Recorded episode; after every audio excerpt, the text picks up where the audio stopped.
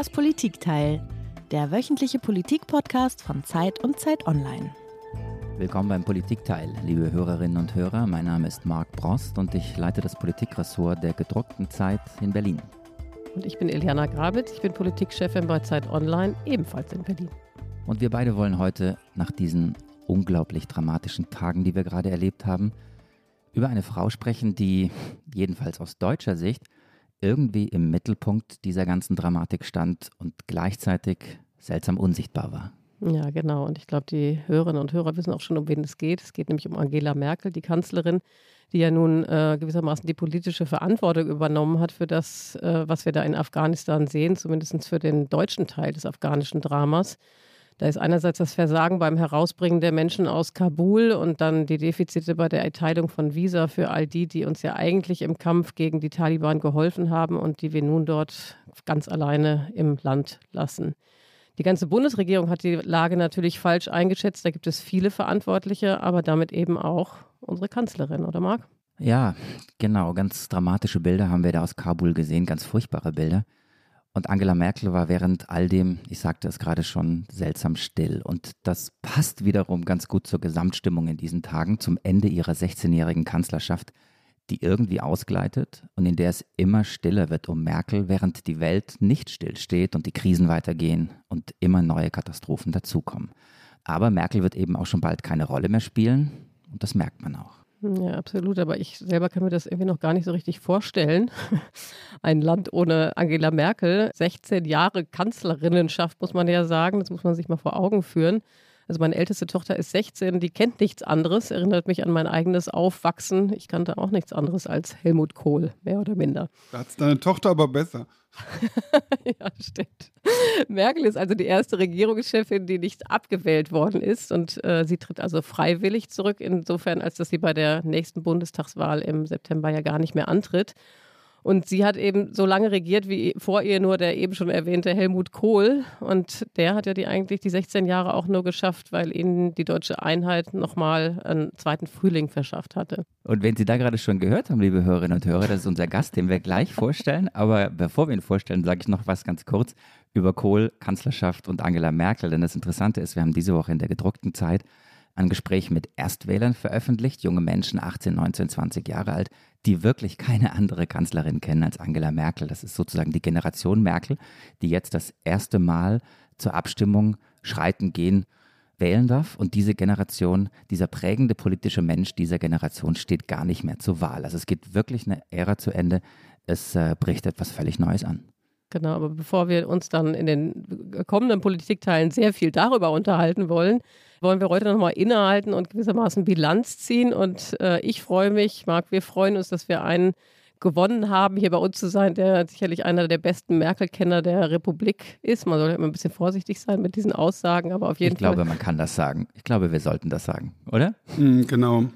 auf jeden Fall. Auf jeden Fall ist er einer der Journalisten, der sie eben am längsten begleitet und wahrscheinlich sie auch am persönlichsten kennengelernt hat.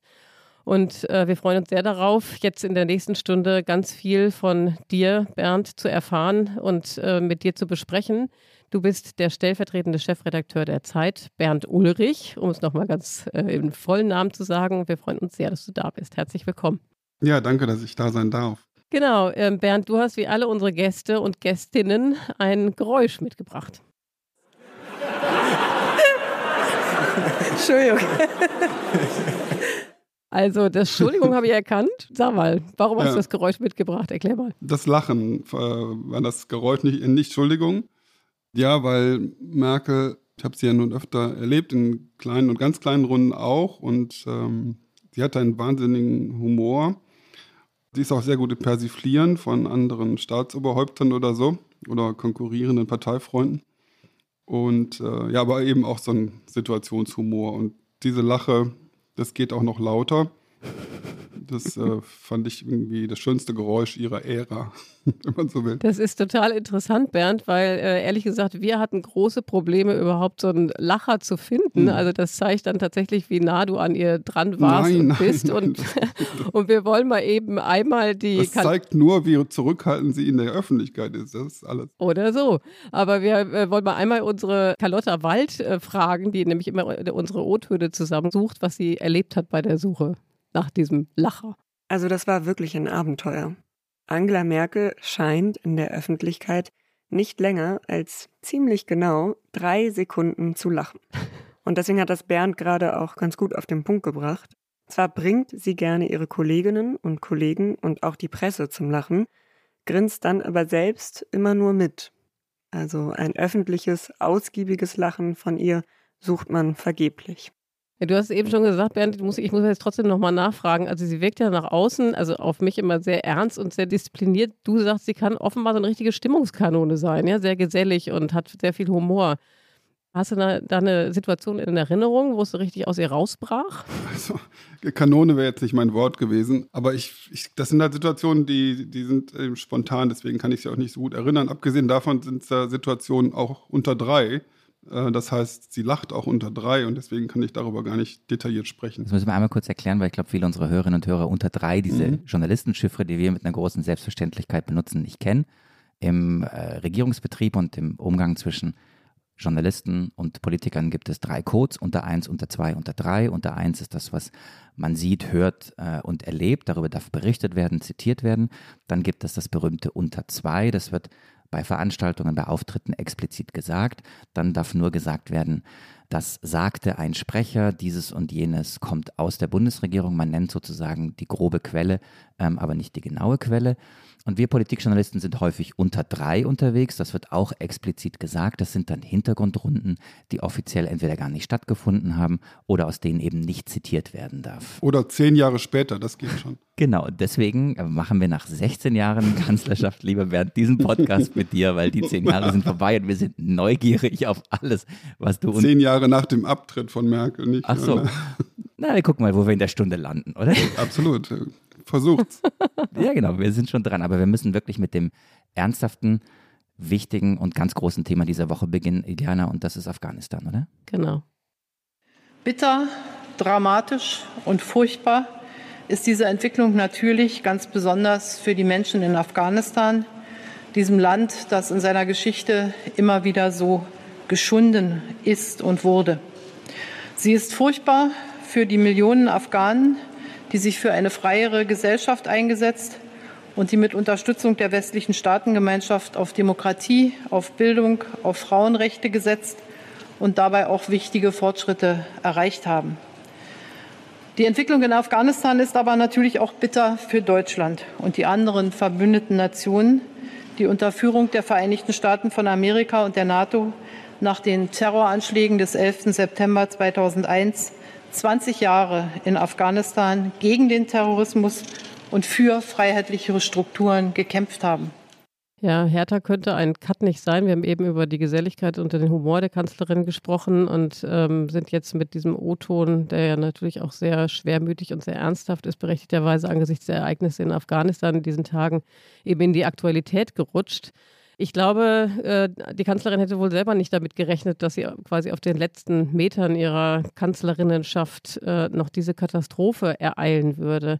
Meine Frage an dich wäre, Bernd, wie hat sich dein Bild von Angela Merkel verändert dadurch, was passiert ist in Afghanistan, dadurch, wie sie darauf reagiert hat, oder hat es sich überhaupt verändert? Ich finde erstmal, wenn ich das so höre, dieses Zitat von ihr, ist es schon irgendwie auch erschütternd äh, für sie, würde ich sagen, weil man darf nicht vergessen, die ist ja eben in der DDR groß geworden und da war, waren die USA so das Leuchtfeuer der Welt. Sie hatte auch ein ganz anderes Verhältnis zum Beispiel zu Ronald Reagan als die gesamte westdeutsche Republik, weil der als einer der wenigen gesagt hat, diese Mauer muss weg, als in Westdeutschland niemand mehr daran glaubte, dass diese Mauer weg muss, muss oder weg kann. Und sie saß hinter dieser Mauer. Sie war auch sehr in ihrer ersten Zeit war sie totale Atlantikerin und ähm, voll auf Amerika ausgerichtet. Und jetzt muss sie konstatieren, dass da äh, der Versuch, nochmal Demokratie zu fördern und zu erobern, äh, zu exportieren, dass das äh, nicht funktioniert hat. Und ich vermute, dass es für sie in, in ihrem Lebenszyklus eine dramatische äh, Geschichte ist. Und mein Bild von Merkel, also ob das jetzt durch den Afghanistan-Einsatz äh, oder dieses Debakel, was wir erlebt haben, menschlich, militärisch, moralische Debakel, ob das dadurch sich verändert, ich weiß es gar nicht. Was man ja auf jeden Fall sagen kann, die Regierung, die wir jetzt haben, die ist stehend K.O. Also das ist die Regierung das zu spät und zu wenig. Das war bei Corona so, das äh, ist beim Hochwasser so und ist jetzt wieder so. Und das hat natürlich schon mit der Methode Merkel zu tun. Nicht, dass sie jetzt verantwortlich dafür wäre, was äh, Innenminister, Verteidigungsministerin und Außenminister unterlassen haben, sondern sie hat eine Kultur geschaffen, in der man nicht zurücktreten muss, selbst wenn man großen Mist baut als äh, Minister. Was wiederum damit zu tun hat, dass es eigentlich um eine sehr schwache Koalition sich handelt. Also sie ist zu schwach, um noch Leute rauszusetzen. Und das nicht erst seit Ende dieser Legislatur, sondern die ganze Zeit schon. Und ähm, aus dieser, dieser müden Fragilität noch eine Regierung zu machen, ist schwer, aber es ist eben auch, sagen wir mal, ein Verfallsprodukt oder die Verfallsphase der Ära Merkel, die wir hier erleben. Und ein Zeugnis davon ist eben dieses bittere Versagen äh, in Afghanistan. Werbung. Die fünf reichsten Männer haben ihr Vermögen seit 2020 verdoppelt. Zugleich sind fünf Milliarden Menschen ärmer geworden. Im Podcast Entwicklungssache spricht Entwicklungsministerin Svenja Schulze mit Expertinnen wie Sera Baltinijic von Oxfam über die Hintergründe und Ursachen. Wie kann Reichtum auf der Welt gerechter verteilt werden? Was bedeutet das für uns in Deutschland? Erfahre mehr Entwicklungssache. Jetzt überall da, wo es Podcasts gibt.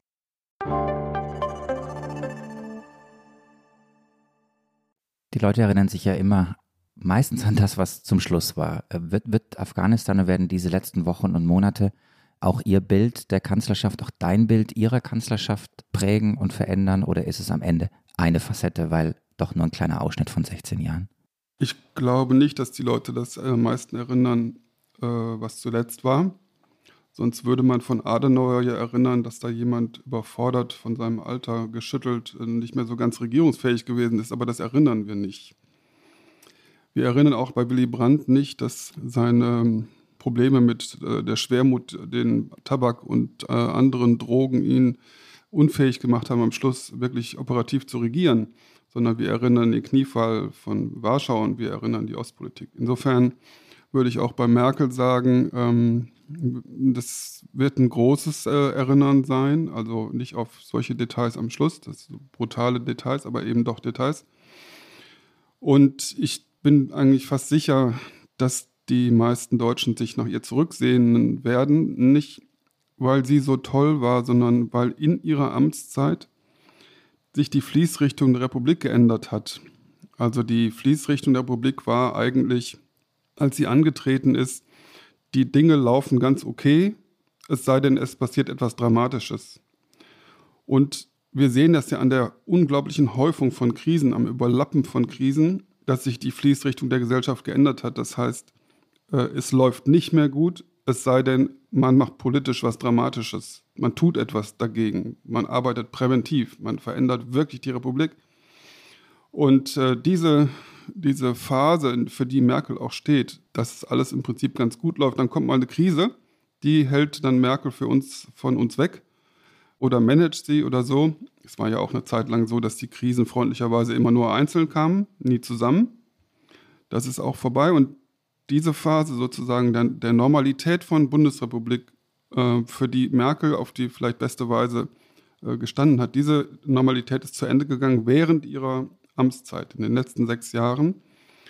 Und seitdem äh, erleben wir einen von Merkel mehr oder weniger gut moderierten Kollaps einer Bundesrepublik, die es so nicht mehr geben wird. Du hast es angesprochen, irgendwas hat sich in den letzten sechs Jahren verändert. Es gab diesen einen großen Moment ihrer Kanzlerschaft, der auch bleiben wird, vor sechs Jahren, das Jahr 2015. Ich sage ganz einfach, Deutschland ist ein starkes Land. Und die, das Motiv, in dem wir an diese Dinge herangehen, muss, sei, muss sein, wir haben so vieles geschafft, wir schaffen das. Wir schaffen das und wo uns etwas im Wege steht, muss es überwunden werden. Dieser Satz wird bleiben. Wir schaffen das. Wie blickst du heute auf diesen Satz, Bernd? Ja, ich würde mh, hm, vielleicht ganz kurz die Vorgeschichte erzählen des Jahres 2015.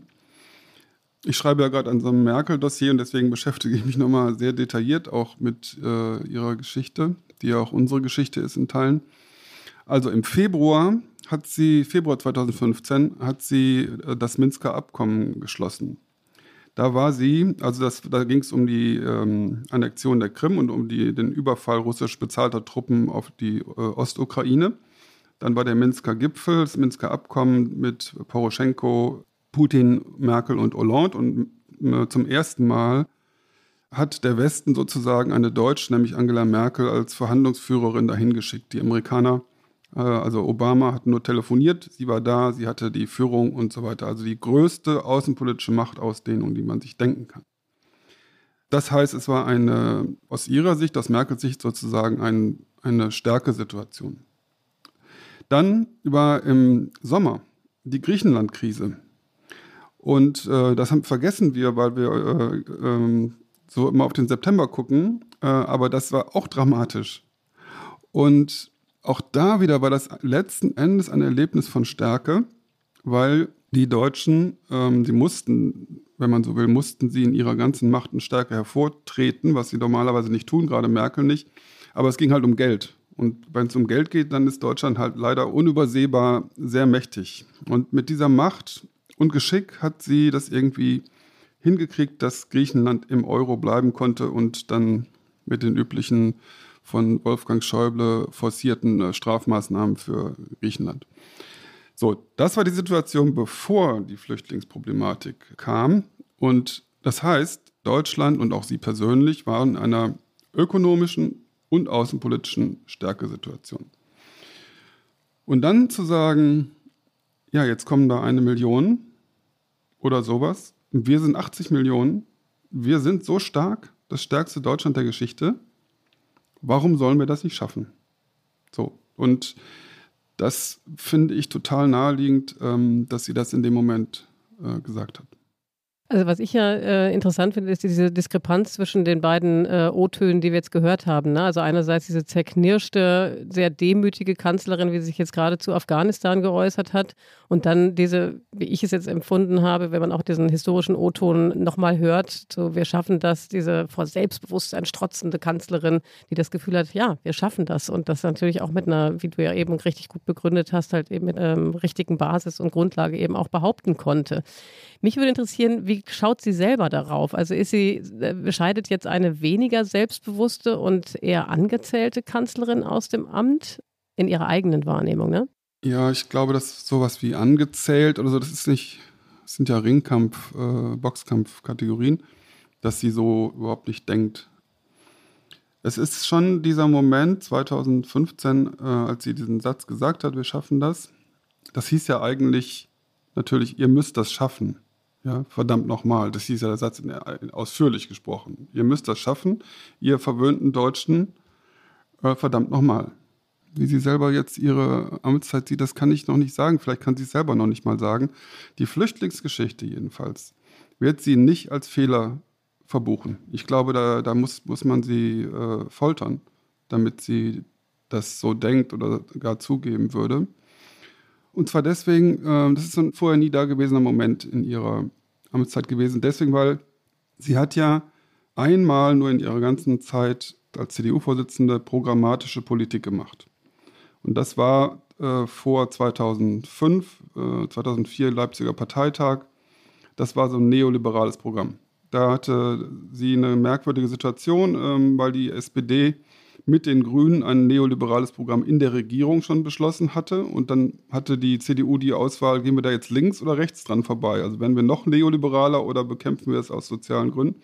Haben sich für noch neoliberaler entschieden und das, das fand, also es war ein Rausch, es war ein Rausch in der CDU. Und dieser Rausch, der neoliberale Rausch, dem sie vorstand sozusagen und den sie auch, glaube ich, in weiten Teilen richtig fand, der hat dann fast zu einer Wahlniederlage geführt 2005.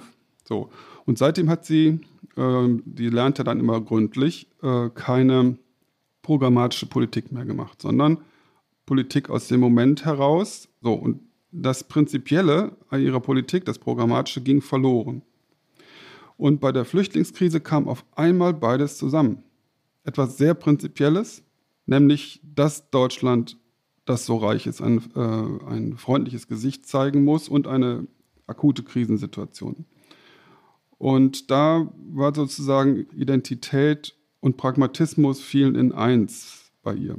Und ich glaube, dass sie es deswegen als einen richtigen, guten, großen Moment ihrer Laufbahn interpretieren wird. Und jetzt knallt mitten in diesen aktuellen Wahlkampf, der irgendwie ja auch kein richtiger Wahlkampf ist, auf einmal die dramatische Entwicklung in Afghanistan. Es wird wieder über Menschen gesprochen, die sich auf den Weg machen, machen müssen, weil sie aus ihrer eigenen Heimat vertrieben werden oder dort ja um ihr Leben fürchten müssen. Und auf einmal wird ganz anders über Flüchtlinge gesprochen. Die Europäische Union muss sich darauf vorbereiten, dass es Flüchtlingsbewegungen Richtung Europa geben könnte. Wir müssen diesmal rechtzeitig in der Region, in den Herkunftsländern humanitäre Hilfe leisten. 2015 darf sich nicht wiederholen. Wir brauchen einen geordneten Schutz für die, die Richtung Europa streben. Das ist der Satz, den man am Montag in Berlin aus sehr vielen Mündern sehr vieler CDU-Politiker gehört hat. Das war der äh, CDU-Spitzenkandidat und NRW-Ministerpräsident Armin Laschet. Die fuhren am Montag, als die CDU sich traf zur Präsidiumssitzung im Konrad-Adenauer-Haus, die fuhren alle vor mit ihren Autos, stiegen aus und sagten einen Satz in die Kamera. 2015 darf sich nicht wiederholen. Das sagte Laschet, das sagte Klöckner, das sagte Thomas Strobel und viele andere, die es nicht gesagt haben, haben es vielleicht gedacht.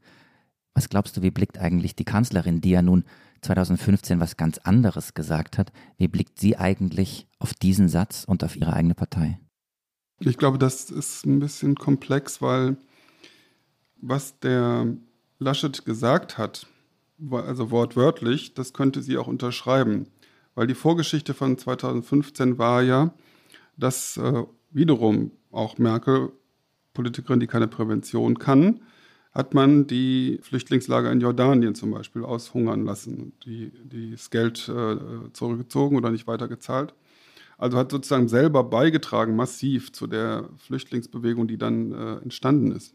Insofern ist es, äh, hat es auch was sachlich, etwas Richtiges, wenn Laschet sagt, das darf sich nicht wiederholen. Wir müssen jetzt Flüchtlingslager aufbauen, möglichst in der Region, äh, in der afghanischen, äh, um Afghanistan herum, und die auch so versorgen, dass die Leute nicht äh, verzweifelt sind und einfach weiterziehen äh, ins Ungewisse oder zu uns. Es ist aber natürlich eine Implikation in dem, was er sagt äh, und auch durch die Wiederholung äh, aller anderen. Da bleibt dann nur noch übrig, 2015 darf sich nicht wiederholen und was dann ankommt bei den Menschen, und das weiß eben auch natürlich Merkel, was ankommt bei den Menschen ist, so ein Fehler wie bei Merkel darf sich nicht wiederholen. Das ist, was gemeint ist.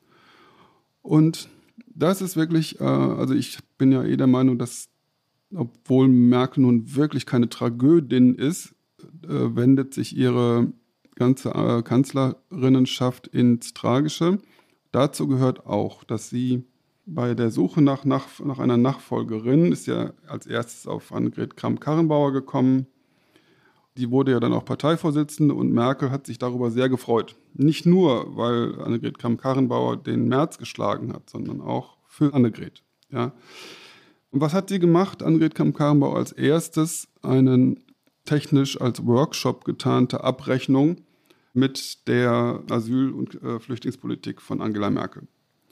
Und das äh, war ein taktischer Move, würde ich sagen, äh, um die knapp unterlegene Fraktion, äh, den Flügel der Union, der CDU einzubinden. Das Problem bei Annegret Kramp-Karrenbauer war aber, dass sie so oft und so viel äh, bei diesen und bei anderen Themen die Rechteren eingebunden hat, dass man gar nicht mehr wusste, gibt es einen Unterschied zwischen ihr und den Eingebundenen. So, und jetzt passiert das Drama zum zweiten Mal. Wieder wurde der liberalere Kandidat gewählt in der CDU, wieder gegen Friedrich Merz. Und wieder macht er, wenn er nicht nichts macht, was er ja am liebsten macht, er Laschet, wenn er etwas macht, integriert er nach rechts hin, so lange, bis man nicht mehr erkennen kann, ob der Integrierende und das Integrierte nicht möglicherweise dasselbe sind. Und die Zuspitzung dieser Tendenz äh, war jetzt dieser zu häufig vervielfältigte Satz, 2015 darf sich nicht wiederholen. Und wieder würde ich sagen, dass das, was damit intendiert ist, nämlich äh, den, nach innen hin den Flügel, den rechteren Flügel, den Märzflügel zu integrieren, wird nicht funktionieren, weil es geht hier nicht um reale Politik, es geht um Identitätspolitik. Es geht darum, wie diese überwiegend Männer sich fühlen.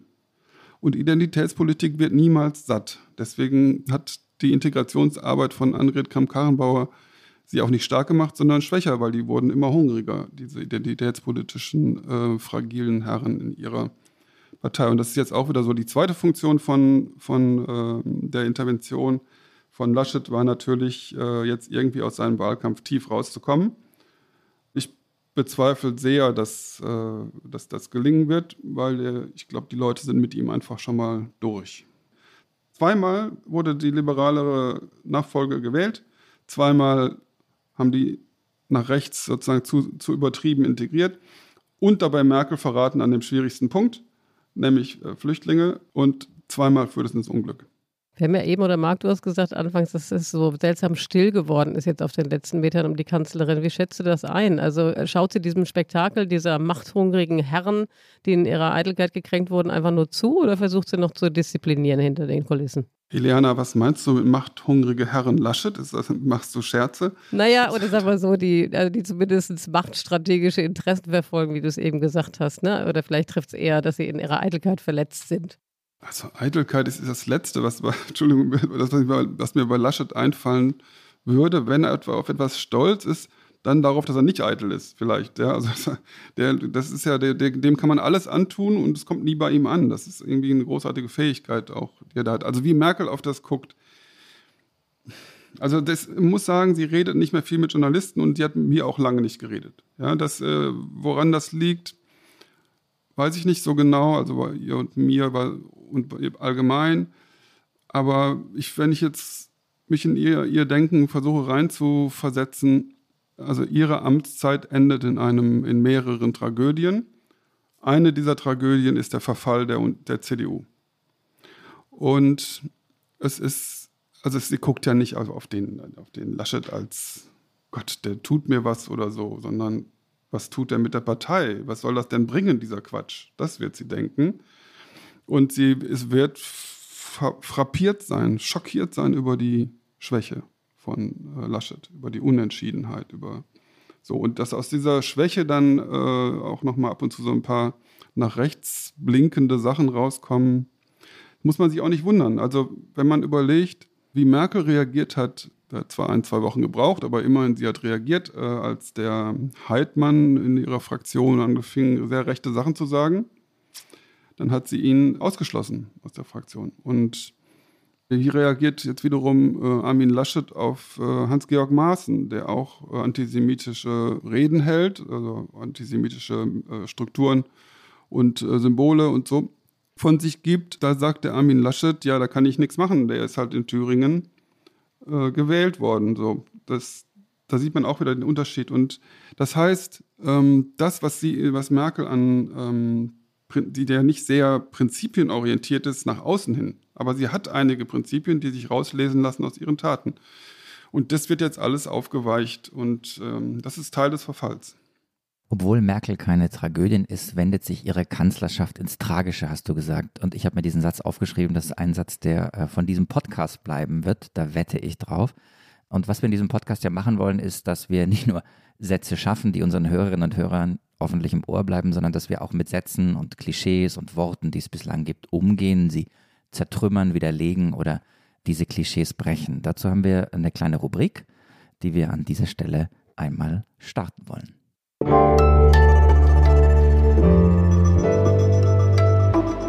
Die Flop 5. Hier in unserer Rubrik Flop 5 wollen wir äh, mit Klischees und Phrasen brechen und wir fragen immer unseren Gast, welche Phrase, welches Klischee sie oder er einfach nicht mehr hören kann, was ihm oder ihr so richtig schon irgendwie ähm, bis zum Hals steht und einfach ein bisschen Bullshit-Sachen aus dem Weg räumen. Bernd, dein erster Flop. Also schwarze Witwe.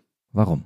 Also das ist ja eine, eine Formulierung, die sagen soll, dass Merkel äh, eine männermordende große Spinne ist. Und dann wird aufgeführt, wen sie alles, welche Männer sie alles äh, sozusagen hinter sich gelassen hat auf ihrem Weg an die Macht und so weiter. Und ähm, da werden genannt Wolfgang Schnur und Lothar de Maizière. Das waren die Sprecher des demokratischen Aufbruchs in der DDR, wo Merkel eine Co-Sprecherin war. Dann werden genannt Wolfgang Schäuble und äh, Helmut Kohl. Und dann nennt sich selber ständig Friedrich Merz. So, das, es gibt noch, sind noch mehr, also es gibt das Ganze auch noch in der, in der Disco-Fassung. Äh, da kommt dann auch Koch dazu und Müller und wie alle, alle die Namen, die wir zurecht vergessen haben. So, wenn man sich aber die Sache anguckt, dann muss man einfach sagen, die Merkel, ich weiß, ich weiß gar nicht, wie böse Merkel sein kann, ob sie wirklich diese Männer aus dem Weg geräumt hätte, wenn es nötig oder möglich gewesen wäre. Die haben das aber alle selber gemacht.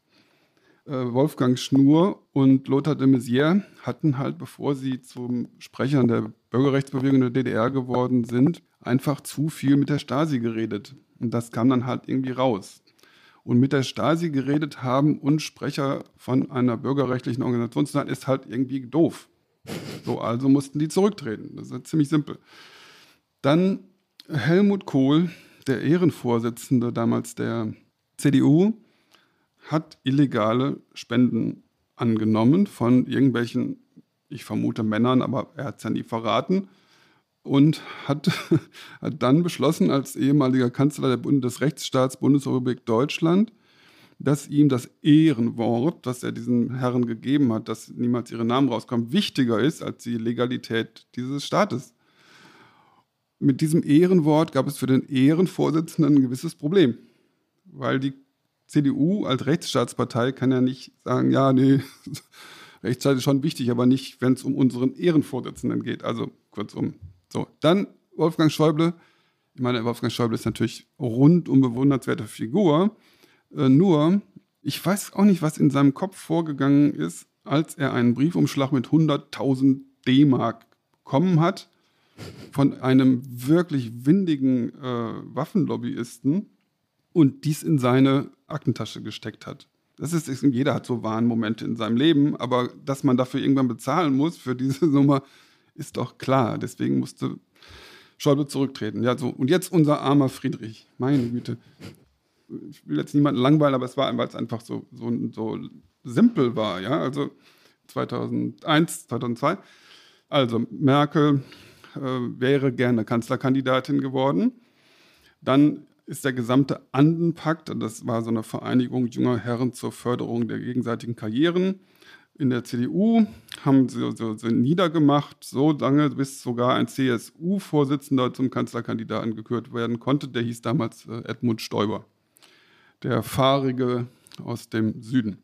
So, und dann äh, um, damit sie sozusagen als CDU-Vorsitzende sich nicht ruiniert hat, äh, musste sie nach Wolfratshausen zu ihm nach zu Stoiber nach Hause fahren, um ihm die Kanzlerschaft, Kanzlerkandidatur anzutragen, weil sonst wäre sie so abgesägt worden von den Herren vom Andenpakt. So, da ist sie zu dahin gefahren. Muss ich das vorstellen? Frühstück bei Stoibers, Semmeln und so weiter und dann so dramatische, hm, hm, hm Edmund, du musst das machen und da wird er sehr gerührt gewesen sein, also von sich selbst auch natürlich, aber auch von Angela Merkel. Und es ist klar gewesen in der Situation, er ist ihr was schuldig. Ja, so. Das ist irgendwie, das ist zumal Punkt eins, was total logisch ist. So, dann ist er also dann angetreten, der Fahrige aus dem Süden, und hat verloren wegen seiner Fahrigkeit. Okay. Was passiert als nächstes? Also die CDU landet in der Opposition und die Parteivorsitzende, was macht die dann? Also Angela Merkel. In der Opposition gibt es nur einen wirklich starken Posten, wo man immer reden kann und total viel Ressourcen und Personal hat. Und das ist der Fraktionsvorsitz äh, der Partei, äh, der Fraktion. So, und da saß jetzt Friedrich Merz. Friedrich Merz hat gesagt, ich bin so brillant, also ständig geblendet von der eigenen Brillanz, konnte er diese nicht sehen, dass nichts anderes möglich war, als dass Merkel in Absprache mit Stoiber den Fraktionsvorsitz übernimmt, weil sonst hätte sie sich als äh, CDU-Vorsitzende gleich einsagen lassen können. Hätte sie gleich sagen können, okay, dann werde ich halt Hinterbänklerin, Friedrich, weil du so brillant bist. Also nicht sehr wahrscheinlich. So, das hat sie mir jetzt alles schon dargelegt. Drei Tage beim Spaziergang auf Rügen, ähm, Wahlkampfspaziergang, drei Tage vor der Wahl. Und ich fand das total logisch. Da brauche ich nur genau drei Finger, um das zu verstehen. Das Problem war aber in der Zeit, dass Friedrich Merz diese drei Finger nicht hatte. Das, das, das, hat, irgendwie hat er nur zwei gehabt, ich weiß es auch nicht. Und dann denkt er sich nicht, aha, jetzt ist, äh, die Interessenlage ist so, deswegen passiert das jetzt, sondern er denkt, was für eine, was für eine schlimme Frau, die mich hier betrügt, ich bin doch so brillant und so weiter. So. Und so ist das die Legende vom armen Friedrich aus dem Sauerland äh, entstanden, das Opfer von Angela Merkel. Nee, er war das Opfer von einer Machtlogik, die jeder sehen konnte, außer er. Jetzt habe ich sehr lange geredet, weil es eines meiner Lieblingsthemen ist. Das ist, also Schwarze Witwe ist wirklich eine Männerfantasie, eine schillernde Männerfantasie, wenn ich mir das genau überlege. Das war die bislang allerlängste Antwort auf einen Flop in unserer Rubrik Flop 5, aber es war, würde ich sagen, auch eine der besten. Ne? Also wir sind in unserem Anspruch, jetzt hier irgendwie nicht nur eine gute Merkel-Bilanz zu ziehen, sondern gemessen in der Podcast-Welt die allerbeste, glaube ich, sind wir einen großen Schritt weitergekommen. Marke auf. Der nächste Flop. Der nächste Flop. Also die Physikerin. Warum ein Flop? Ja, also das stimmt schon, dass sie Physikerin ist oder war mal schon lange her jetzt auch. Und sie hat sich ja sehr mit theoretischer Physik beschäftigt, wenn ich das richtig in Erinnerung habe. Das ist deswegen ganz, äh, nicht ganz unwichtig, weil bei der theoretischen Physik, also wenn wir Physik hören, also wir, die keine Ahnung haben von Physik, wir die Normalmenschen, ja, dann denken wir, ah ja, Aktio, Reaktio und dann denken wir so Druck und so und dann so und so stellen wir uns ja auch Politik vor. Oder wir stellen uns auch die Psyche so vor, weil die Psychoanalyse und die Psychologie ist entstanden zu der Zeit, wo gerade die, Dampfmaschine äh, erfunden worden ist und deswegen alles physikalisch sozusagen metaphorisch überladen war. So, und es ist auch, so stellen wir, aber theoretische Physik heißt, das ist die Grenzzone, wo das Physikalische, das Mathematische, das Philosophische und das Theologische zusammenkommen. Ja, also deswegen ist schon mal der Ansatz irgendwie komisch. Aber es, der Versuch zu sagen, das ist halt eine Physikerin, war, zu erklären, was macht, wieso ist, wie kann das sein? Das, so eine komische Frau aus dem Osten, die auch so komisch geht und so auch die Haare und, und ja, wie kann das sein, dass die jetzt uns alle überholt, die wir nächtelang Plakate geklebt haben bei der jungen Union und wir haben so viel Alkohol trinken müssen und alles, um unsere Seilschaft zu feiern. Und dann kommt diese Frau da und, und überholt uns. Also ein Mysterium. Und auch natürlich die Journalisten. Das waren ja äh, überwiegend männliche Journalisten, die sie begleitet haben. Und die haben auch gedacht, dass, wie kann ich mich denn so getäuscht haben? Ich habe doch so viel Ahnung. Ja, also niemand hat ja auf die gesetzt. Und dann dachte man mal, Physikerin. Die kann also diese Machtphysik dann so vorausahnen und so weiter und so weiter. Ja, das ist, glaube ich, Quatsch. Und was die Wahrheit ist, also was ich, jetzt antworte ich schon wieder zu lang, aber ich kann auch sagen, was ich glaube, was die Wahrheit ist über ihre Machtmethode. Jedenfalls nicht Physik. Sondern? Wir haben äh, ein, ein äh, ungewöhnliches, ein neues Phänomen, nämlich der, ein guter Mensch an der Macht. Guter Mensch meine ich jetzt, ich, ich kann nicht beurteilen, wie gut sie in ihrem Privatleben ist und so weiter, aber sie war gezwungen, weil sie eben zum Beispiel keine Truppen hatte in der Union, keinen Landesverband, keine Seilschaften und so weiter, war sie gezwungen, möglichst effizient zu arbeiten. Das heißt, sie konnte sich den ganzen Barock des Bösen der Politik konnte sie sich nicht leisten. Also sich rächen, sich aufspielen, gekränkt sein, verletzt sein, Verletzungen zu sammeln, solange bis man zum Racheakt kommt, demütigen und dann und so weiter oder Sachen durchziehen, einfach mit den die Truppen so. Also kurz zusammengefasst, wer keine Bataillone hat, muss vorsichtig sein mit der Trompete. Und deswegen hat sie eben keine trompetenartige, männliche, patriarchale, böse Politik gemacht, sondern musste sozusagen ohne Demütigung, ohne Rache, ohne Narzissmus, ohne Eitelkeit, unkorrumpierbar, das, so musste sie agieren. Nur so konnte sie Macht gewinnen. Und das war natürlich für, für sowohl für ihre Konkurrenten wie auch für die Medien vollkommen unverständlich, weil das Gute in der Politik ja nicht vorkommt. Also wenn dann als, also als das Naive. Also das Gute, Anstand, Altruismus, Bescheidenheit, Uneitelkeit und so weiter, kommen vor in der, immer nur mit der Formulierung in einem schwachen Moment. Dass das der Kern der Stärke sein kann oder bei Merkel eben auch sein musste, weil sie für das Böse nicht, nicht die Bataillone hatte, das ist, war undenkbar. Insofern hat die, die Merkel komplett offen Politik gemacht und wurde trotzdem nicht gesehen. Das finde ich interessant. Das zahlt ein bisschen auf das ein, Marc, was wir schon mal besprochen hatten. Ich glaube ja, das ist auch der Grund, warum wir dann doch, auch wenn wir froh sind, dass nach 16 Jahren was Neues kommt, vielleicht auch ein bisschen die Kanzlerin auch vermissen werden. Ich habe mir schon wieder einen Satz aufgeschrieben. Wer keine Bataillone hat, sollte mit der Trompete vorsichtig sein. Der merkte das mal. Gehen wir gleich rüber zum dritten Flop. Uh, jetzt fällt mir schon nichts mehr ein. Ähm, ich, ich äh, vergesse ja die Phrasen immer so leicht. Ja, also die Pfarrerin. Das ist auch noch ganz lustig mit der Pfarrerin. Also das wird auch dann immer gesagt, also wie gesagt, ich hatte ja schon versucht zu darzulegen, warum äh, das, was Merkel macht und wie sie agiert, so künstlich rätselhaft ist ne, für die Leute, weil man nicht erkennen kann, da macht eine Frau frauenartige Politik, da macht ein Mensch gutartige Politik.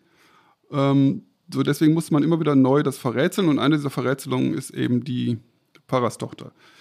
Jahrelang wurde immer gesagt, sie ist so herzlos und so kalt. Das ging irgendwie wegen der Physikerin. Ne? Physikerin ist ja kalt. Und dann kam aber 2015, dann hat sie irgendwie eine gute Tat begangen, äh, so ein bisschen, also mit den Flüchtlingen. Und dann war wieder das neue Rätsel, mein Gott, sie begeht eine gute Tat, wie kann das sein? Da war die Physikerin weg und dann hat man gesagt, ah, you can get the Merkel out of the Pfarrhaus, aber not the Pfarrhaus out of the Merkel. Auf einmal so ein Anfall von Pfarrhaus bei ihr. Ja, ja Gott, schon lustig auch. Der vierte Flop. Oh, jetzt müsst ihr mir helfen. vom Ende her denken. Ah, vom Ende her denken. Ja, das ist ganz. Ja, das ist das Einzige, wo ich sagen würde, dass, dass da ist auch was da dran.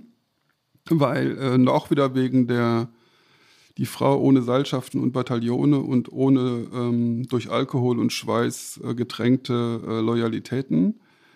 Ähm, ihre Methode war, in jeder beliebigen Lage die Interessen aller am Tisch Sitzenden zu analysieren und den logischen Kompromiss zwischen diesen Interessen als erste vorauszuahnen und sich zur Agentin dieses äh, logischen Endes zu machen. Das ist das Prinzip von Merkel. Und insofern vom Ende her denken, also das wiederum ist zu nett, äh, weil das Ende ist oft nicht sachlich angemessen, sondern nur ein Kompromiss aus den Interessen, die da am Tisch saßen. Deswegen ist auch Merkel, äh, Merkel hat es nie geschafft, die objektiven Interessen und die langfristigen Interessen äh, der Deutschen oder des Volks oder der Gesellschaft ins Zentrum zu stellen, zu ihrem Ende zu machen, sozusagen zu dem gedachten Ende, sondern nur die Interessen, die am Tisch saßen. Und äh, deswegen äh, ist sie dann auch irgendwann äh, gescheitert. Bernd, dein fünfter Flop. Hast du noch einen? Ja, Girls Camp. Ah. Girls Camp ist ein, ja, ich weiß nicht, Spottname oder ein Ehrenname, man weiß es nicht so genau für die Frauen, die da um Merkel herum und Merkel äh, seit Jahren ähm, Politik machen im Kanzleramt. Und das ist schon, das ist schon richtig. Also was, was darin steckt, das, was da mitschwingt, ist ja durch dieses Wort Girl, ist ja so eine kleine eine Verkleinerung. In Wirklichkeit mh, hm, ist es Teil dieses Unerklärlichen. Ja? Wie kann man ähm, auf eine ganz andere Weise Politik machen? Als Frau mit Frauen und dann so lange dranbleiben. Das, was ist eigentlich, was machen wir eigentlich alle falsch, wir Männer? Das schwingt damit natürlich auch mit. Vielleicht kurz zu den Girls. Also wir reden von Beate mhm. Baumann, ihrer äh, wirklich engsten Vertrauten, ähm, offizieller Titel Büroleiterin der Kanzlerin, aber tatsächlich, glaube ich, die Frau, die am nächsten und am ja, politisch intimsten an ihr dran ist. Und wir reden von Eva Christiansen, äh, ihrer Medienberaterin, die von der CDU als Sprecherin mit ihr ins Kanzleramt gekommen sind. Diese drei, ne? Ja, ich würde auch ähm, bis zu einem gewissen Punkt äh, äh, Ursula von der Leyen dazu mhm. äh, rechnen. Und die sind nicht nur weiblich, sondern haben auch noch andere Dinge gemeinsam, nämlich dass sie so ähnlich sind wie Merkel. Auch sehr effiziente Politik, auch emotionseffizient. Das heißt, äh, auch sie verzichten alle auf diese Sache für eine Demütigung, Rache und so weiter, dieses Barock des Bösen, die patriarchalen Dekadenzeigenschaften und sind des, haben deswegen unglaublich viel Macht generieren können, obwohl auch bei Ursula von der Leyen ja ist ja überhaupt keine, sind ja keine Bodentruppen, nichts, ja, das ist ja, das ist ja einzeln sozusagen. Trotzdem hat die so viel geschafft.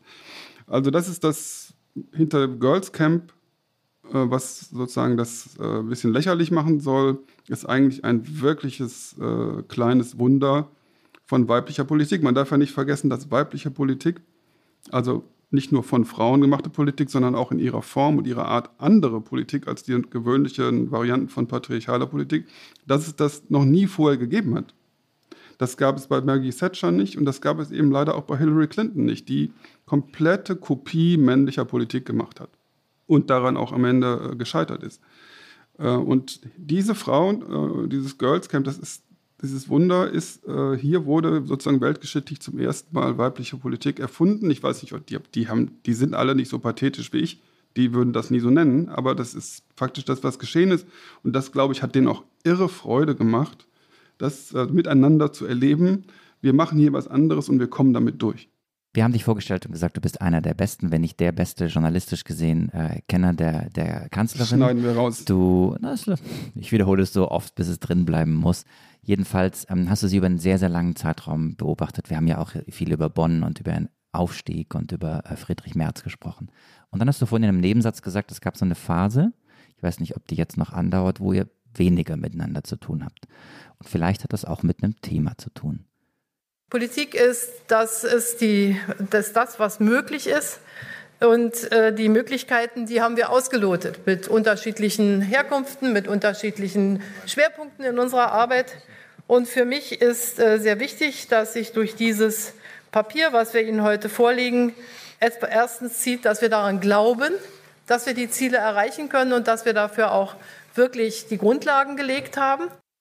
Du hast gerade ein Buch geschrieben zusammen mit Luisa Neubauer. Ähm, das ist Nein, wir haben ein Gesprächsbuch rausgebracht. Wir haben nicht zusammen geschrieben. Jedenfalls seid ihr beide auf dem Cover und es geht darum, äh, dass es noch möglich ist, das Klima zu retten und was dafür notwendig ist. Das ist ein Thema, das du publizistisch jetzt äh, seit längerem sehr stark machst ähm, und wo es auch einen gewissen Widerspruch zur Politik der Kanzlerin gibt, den du ja auch sehr offen thematisierst. Wenn du jetzt hörst, Merkel, wie sie heute über Klimapolitik spricht und äh, ja auch das Klischee, dass sie als Klimakanzlerin bezeichnet wird, wenn du das kennst, wie blickst du auf ihre Klimapolitik? Wie erklärst du das, was im Augenblick passiert oder nicht passiert? Puh, wie viel Zeit haben wir noch? Hm, wir kriegen das noch hin. Aber das ist ja ganz essentiell jetzt, wenn wir über ihre Kanzlerschaft mhm. reden und über das, was notwendig ist. Wir wollen sie ja an dem messen, auch was das Land braucht und was notwendig wäre. Ja, also in dem Fall kann ich nicht über die Kanzlerin und ihre Verfehlungen und Unterlassungen reden bei der Klimapolitik, ohne kurz auch über meine äh, Sache zu reden. Weil ich war ja die ganzen 25 Jahre kenne ich sie, 24 Jahre kenne ich die Merkel und habe sie kennengelernt 1997 auf einer Vorbereitungsreise nach Japan und China für die Kyoto-Konferenz, die dann im Dezember stattgefunden hat. Und ähm, sie war damals voll in diesem Thema und äh, abgesehen davon, sie wollte halt auch Atomkraftwerke und so weiter. Gut, aber ansonsten hat sie den Text gesprochen, den heute Luisa Neubauer sprechen würde. Ja, so. Und dann wurde sie irgendwann Kanzlerin und hat dann auch, war auch Klimakanzlerin. Sie hat bei allen internationalen Konferenzen wirklich das Äußerste versucht. Kyoto, da war ich dabei, das war, hat sie wirklich sehr gut gemacht. Kyoto war aber letzten Endes in den Folgen dann nicht erfolgreich. Dann kam der unfassbare, schreckliche Rückschlag von Kopenhagen, wo die Amerikaner und die Chinesen sich darauf geeinigt haben, dass möglichst nichts passiert. Und dann kam Paris und wieder war Merkel, ähm, gehörte zu denen, die das Abkommen vorangetrieben haben. Das ist die eine Merkel. Die andere Merkel ist die, die dann ins Flugzeug steigt nach diesen Konferenzen und zu Hause das Gegenteil ungefähr von dem macht, was sie da äh, selber mit vorangetrieben hat. Diese Zwiespältigkeit äh, zieht sich bei ihr durch. Und dann hat sie irgendwann ökologisch den Faden verloren. Ja, das wurde, das war, ich habe ja gesagt, 97 hat es angefangen oder sie wurde 94 Umweltministerin. Und dann hat sie irgendwann den Faden verloren, es kamen so viel dazwischen. Bei mir ist es ein bisschen ähnlich. Ich hab, äh, bin von Anfang an äh, ökologisch interessiert gewesen, solange ich äh, denken kann. Habe aber dann auch irgendwann den Faden verloren, habe es nicht mehr als so dringlich angesehen. Und erst vor fünf, sechs Jahren habe ich wieder verstanden, dass das, was ich vorher schon gewusst habe, jetzt eingetreten ist. Also ich habe ja angefangen mit 1980 und so ähm, zu sagen und zu, zu, merken, da kommt eine Klimakrise, ähm, aber in 30 Jahren. Und nach 30 Jahren habe ich gemerkt, hey, jetzt ist sie da. Und die Dringlichkeit ist jetzt nicht mehr groß, sondern maximal. Und Merkel hat das, hat, äh, das nicht gemacht. So, das ist, das ist ihr ein Versäumnis von ihr. Und wie erklärt sie sich selber das jetzt? Das hat man ja in diesem, in diesem Ausschnitt, den ihr gerade gespielt habt, äh, gemerkt. Sie sagt, mehr war halt nicht möglich, als ich gemacht habe. Und das ist einfach falsch. Sie hat eben an keiner Stelle versucht, wirklich das Klimathema zu forcieren in Deutschland. Sie hat sich nicht vor die Leute gestellt und gesagt, das ist ein riesiges Thema, eine riesige Chance und Herausforderung für uns. Wir schaffen das, hat sie nicht gesagt. Und selbst wenn man sagt, Merkel kann nicht programmatisch gut Politik machen, sondern nur, sie gestaltet sozusagen mit der Legitimation der Krisen. Sie hat für ihren Ausstieg aus der Atomkraft, der irgendwann nötig war, auch weil die Mehrheit der Bevölkerung dagegen war und so weiter, hat sie ein in Japan stattfindendes äh, Atomunglück genommen, benutzt sozusagen, um die Wende für die Union hinzukriegen, für die CDU. Sie hat aber nie brennende Wälder, äh, Trockenheiten, Hitzewellen, Hitzetote in Deutschland zum Anlass genommen zu sagen, Freunde, das ist jetzt wirklich die Krise. Hier sehen wir sie schon, das ist die, das ist die Klimakrise. Wir müssen jetzt wirklich was machen, wir schaffen das. Das hat sie nie gemacht. Warum nicht? Ich weiß es nicht, letzten Endes weiß ich es nicht. Ich bin nicht sicher, ob sie es überhaupt weiß. Hm. Sie ist ja die Person bei dem Thema mit der, also bei allen Führern weltweit und Führerinnen ist sie die Person mit, der maximalen, mit dem maximalen Zwiespalt. Das merkt man ja auch in ihren Begegnungen äh, mit Greta oder im, im, August 2020 hat sie ja auch äh, Greta Thunberg und Luisa Neubauer und noch zwei Aktivistinnen im August im Kanzleramt getroffen. Und weil die Merkel weiß das alles, sie ist tatsächlich Naturwissenschaftlerin und sie weiß, dass das physikalische Prozesse sind, um die es da geht, mit denen man nicht verhandeln kann. Und gleichzeitig sagt sie denen, ja, ihr müsst realistisch sein. Und der Realismus, das ist wirklich dann auch, wo ich mich dann ärgere über sie. Sie hat mit diese Realität herbeigeführt, diese deprimierende Realität, wo ein 1,5 Grad Pfad fast nicht mehr möglich ist und hält dann den Aktivistinnen entgegen als Realismus ihre eigene äh, dürftige Realität. So, und das, ich glaube, dass Merkel mit dem Thema nicht zurande kommt gekommen ist bisher, also sowohl äh, als Politikerin wie auch, wie verarbeite ich das in meiner eigenen Erzählung über mich selbst. Das weiß sie nicht. Man hat ja jetzt in der Bundespressekonferenz in, äh, vor ein paar Wochen hat sie das Thema auch nochmal angesprochen. Und für ihre Verhältnisse war das, sagen wir mal, freundlich, äh, ungeordnet, unlogisch, inkonsistent. Du hast gerade diesen Zwiespalt angesprochen, äh, Bernd, und das äh, ist, geht ja jedem so, der, der, der sie erlebt. Auch ich habe sie ja in, in Hintergrundrunden im Flugzeug gesehen und sehe sie auf Pressekonferenzen. Und ich würde nicht sagen, dass ich die Kanzlerin verstanden habe. Und wahrscheinlich habe ich sie viel weniger verstanden als eben viele, viele andere Politikerinnen und, und Politiker. Was hast du an ihr immer noch nicht verstanden, obwohl du sie so lange kennst und in so vielen Situationen erlebt hast? Also zwei, zwei Dinge. Einmal eben dieses äh, Klimading. Das verstehe ich einfach nicht, warum sie da nicht mehr äh, gemacht hat. Und auch eine ökologisch steinzeitliche CDU hinterlassen hat. Da muss man auch dazu sagen. Ähm, und was ich aber auch nicht verstehe, ist, was, sie hat ja ungeheuerlich viel gearbeitet. Seit 1989. Wirklich ungeheuerlich viel. Hat auch unfassbar viel ertragen. Man, die, die, die Kette von, von Demütigungsversuchen gegen sie, von Gerüchten, von Äußerungen über ihr Äußeres und, und, und, und alles das. Und diesen schrecklichen Putin ertragen und alles. Warum eigentlich? Warum? Also was war ihre Motivation? Ja, und das, ähm, wahrscheinlich würde sie mich äh, fragend angucken, wenn ich sie das frage, weil sie vielleicht gar nicht so ein, in Motivation denkt. Sie ist schon immer motiviert, habe ich auch manchmal das Gefühl. Sie ist eine mit dem Leben zufriedener Mensch. Die steht morgens auf und so stelle ich mir vor und guckt so, was ist jetzt zu tun. War, wahrscheinlich war sie auch immer die, die nach der, nach der Party die Küche aufgeräumt hat. Ich weiß es auch nicht. Jetzt räumt sie halt unsere Küche auf. Und was, äh, äh, wir haben das gestern schon mal vorbesprochen, oder der hatte die Frage gestellt, Bernd, wenn du jetzt ein Resümee ziehen solltest, die Zeit ist ja jetzt weit vorangeschritten, äh, von daher wird das eher kurz ausfallen müssen, aber würdest du all in all sagen, sie hat ja wahnsinnig viele Krisen gemanagt, wir haben viele jetzt äh, hier auch angesprochen, von der Finanzkrise über die Eurokrise bis hin zur Flüchtlingskrise, dann zuletzt die Corona-Krise und die Klimakrise. Ist sie eine gute Kanzlerin gewesen für Deutschland? Also sagen wir mal, sie war eine von den drei großen Kanzlern der Republik. Das würde ich schon sagen. Also Adenauer, Kohl, Merkel, man könnte auch vielleicht noch Brandt dazu nehmen. Aber große Kanzlerin, große Leistung, großer Mist. Und was wird sie jetzt machen? Das ist ja die große Frage, die, glaube ich, auch alle haben, auf die es zumindest keine offizielle Antwort gibt, oder? Was wird sie machen, wenn es 26. September war und sagen wir mal, es gibt dann noch Koalitionsverhandlungen, es wird noch ein paar Wochen dauern. Sie ist äh, nicht am 27. am Morgen gleich weg, aber irgendwann ist over. Und dann? Ja, also wenn ich wüsste, was sie genau macht, dürfte ich es nicht sagen, aber ich, also mein, ich glaube, so richtig weiß ich es auch nicht. So.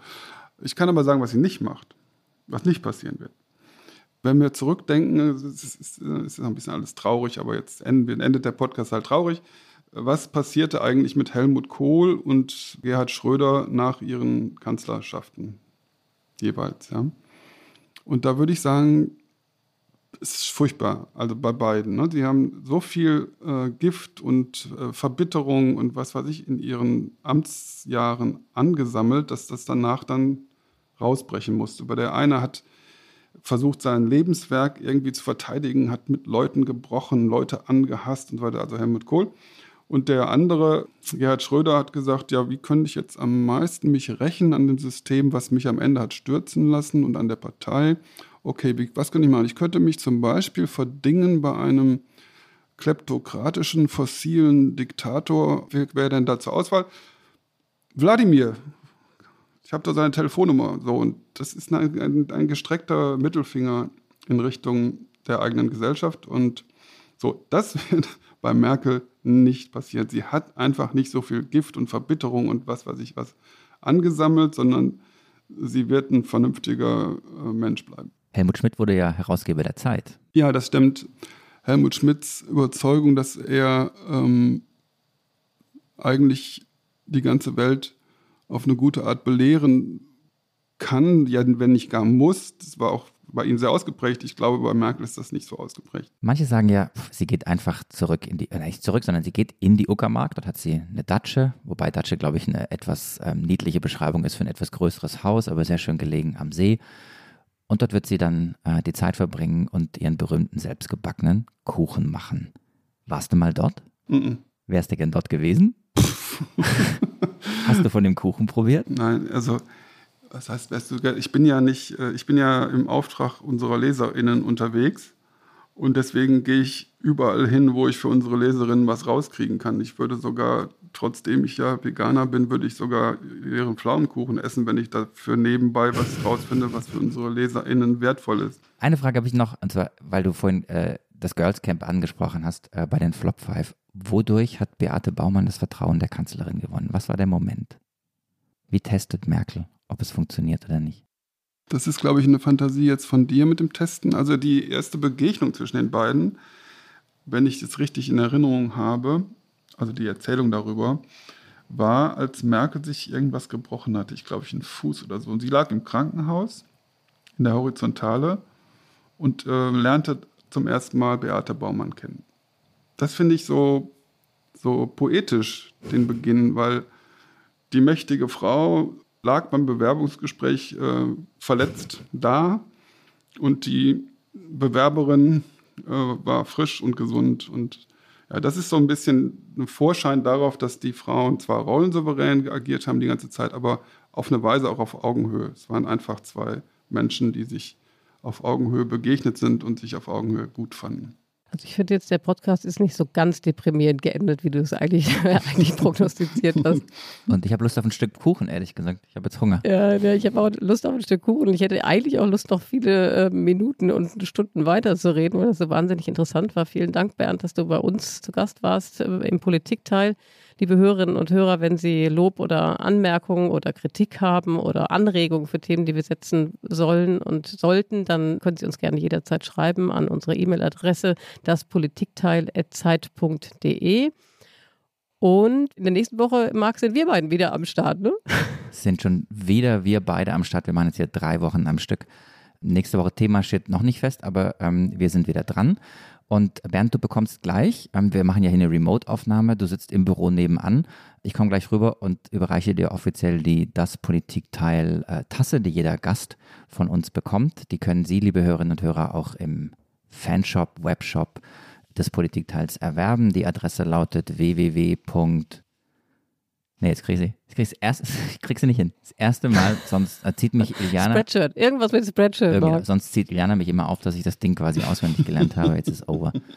Schreiben wir in die Credits da unten rein, oder? In die Folgenbeschreibung. Genau, wir, wir brauchen ein bisschen Apfelkuchen, genau. Und es ist nochmal ein guter Moment, uns zu bedanken an Carlotta, die Sie ja eben gehört haben, die uns jedes Mal bei der Vorbereitung unserer Sendung unterstützt, bei den Pool Artists und bei Pia Rauschenberger. Das ist unsere quasi Politikteilpatin bei Zeit Online. So, und das ist der Moment, an dem wir Tschüss sagen. Und äh, lieber Bernd Iliana hat mir verboten, äh, auf Schwäbisch hier Tschüssle zu sagen zu unseren Hörerinnen und Hörern. Deswegen darf ich nicht Tschüssle sagen und sage also nicht Tschüssle an dieser Stelle. Und außerdem bin ich unterlegen, 1 zu 2, weil ihr beide kommt aus der gleichen, also grob gesagt, gleichen Gegend und könntet jetzt euch auf Ruhrgebietsart verabschieden, oder?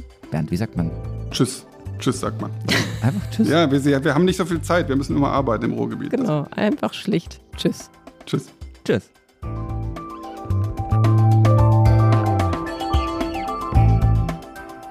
Das Politikteil ist ein Podcast von Zeit und Zeit Online, produziert von poolartists.de.